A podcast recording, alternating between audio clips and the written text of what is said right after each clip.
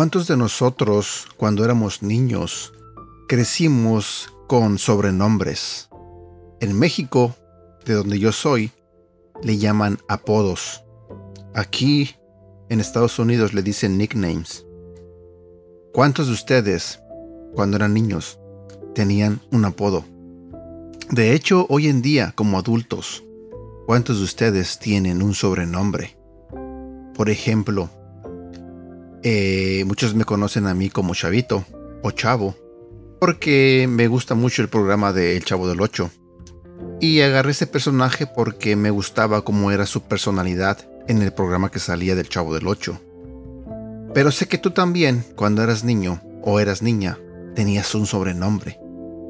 Quizás alguien de tu familia te llamaba de una manera, no sé. Sé que a muchos de nosotros nos han clasificado como el enojón, el presumido o la presumida, o el amargado, o qué tal la tristona, o cuando a muchos les decían el tonto, o aquí en Estados Unidos el loser, el gordo, el prieto, eh, no sé, el, analfabeto, infinidad de apodos que cuando niños eh, nos decían. Estos y otros más apodos que se han usado para muchas personas para clasificarlos o para nombrarlos, para definirlos. El día de hoy yo quiero compartir contigo un devocional que te dará la respuesta real de quién tú eres.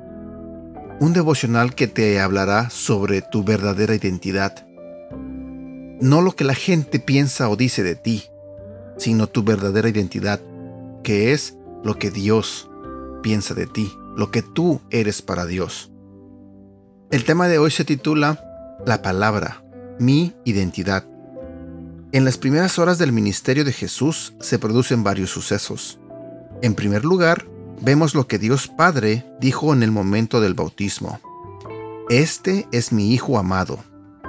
Luego, encontramos el relato de Jesús en el desierto, cuando el enemigo lo confrontó con lo que Dios había dicho si eres el Hijo de Dios y haz esto o haz el otro. Pero la respuesta de Jesús fue contundente. Escrito está. Satanás sabía que si Jesús dudaba acerca de quién era, todo el plan de Dios caería. Jesús no dijo, yo siento o yo pienso. Sus decisiones frente a las propuestas del enemigo fueron basadas en su identidad, y su identidad se basaba en las palabras de su Padre. Dios. Más de dos mil años después nos toca hacer lo mismo. Necesitamos conocer las escrituras y responder con esas palabras a todo aquel que nos quiera hacer dudar de lo que Dios ya dijo. ¿Podemos alcanzar esa seguridad con la que Jesús vivía? Sí, por supuesto que sí. La intimidad con Dios a través de su palabra nos mostrará nuestra identidad, y será ella la que traerá autoridad para vivir en su propósito. En el libro a los Efesios, Dios nos dice que somos hechura suya, su obra maestra. La palabra griega utilizada es poima, obra de arte o creación perfecta. Si hoy te preguntara quién eres, ¿cuál sería tu respuesta? El mundo se enfoca en lo que tenemos y en lo que hacemos para definir una identidad, pero Dios se enfoca en quién es Él, en lo que hizo en la cruz por ti y en lo que Él habla de ti, su palabra, para definir quién eres.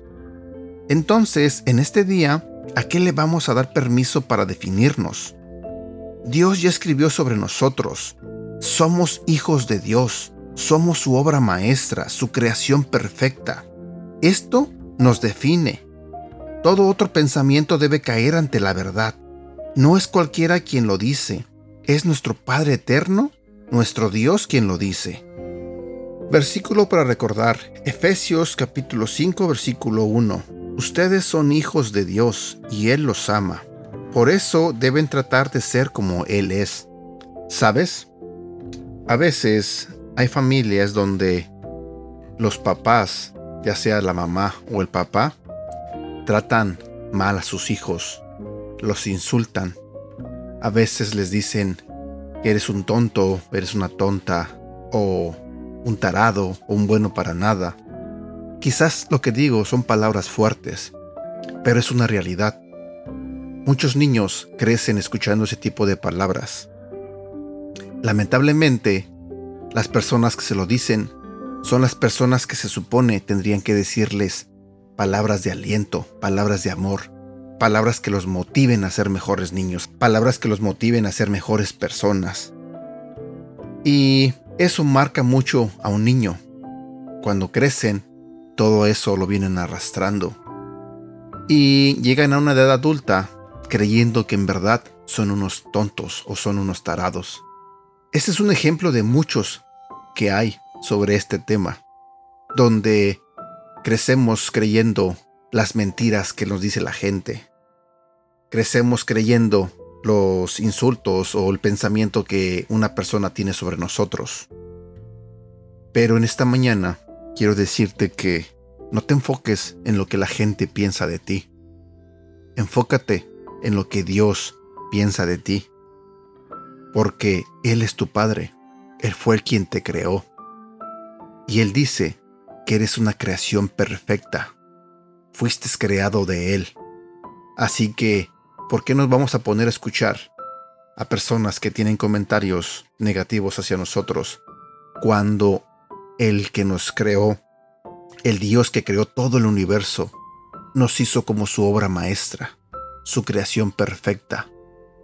Así que Cambia tu chip, cambia tu manera de pensar. Y recuerda, eres un hijo de Dios.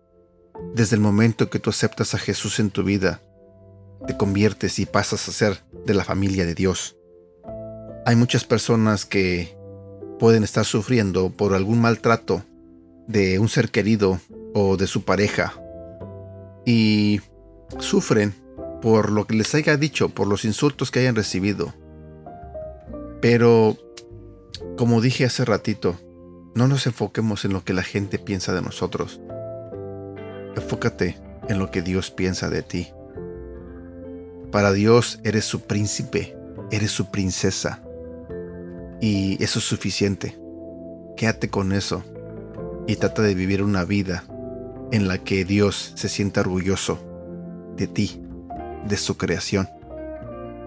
Y bueno, espero que tengas un bonito día Espero que este devocional te ayude a reflexionar, a cambiar tu manera de pensar.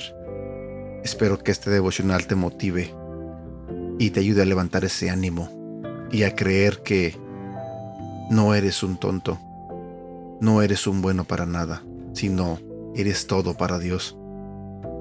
Que tengas un bonito día. Hasta pronto.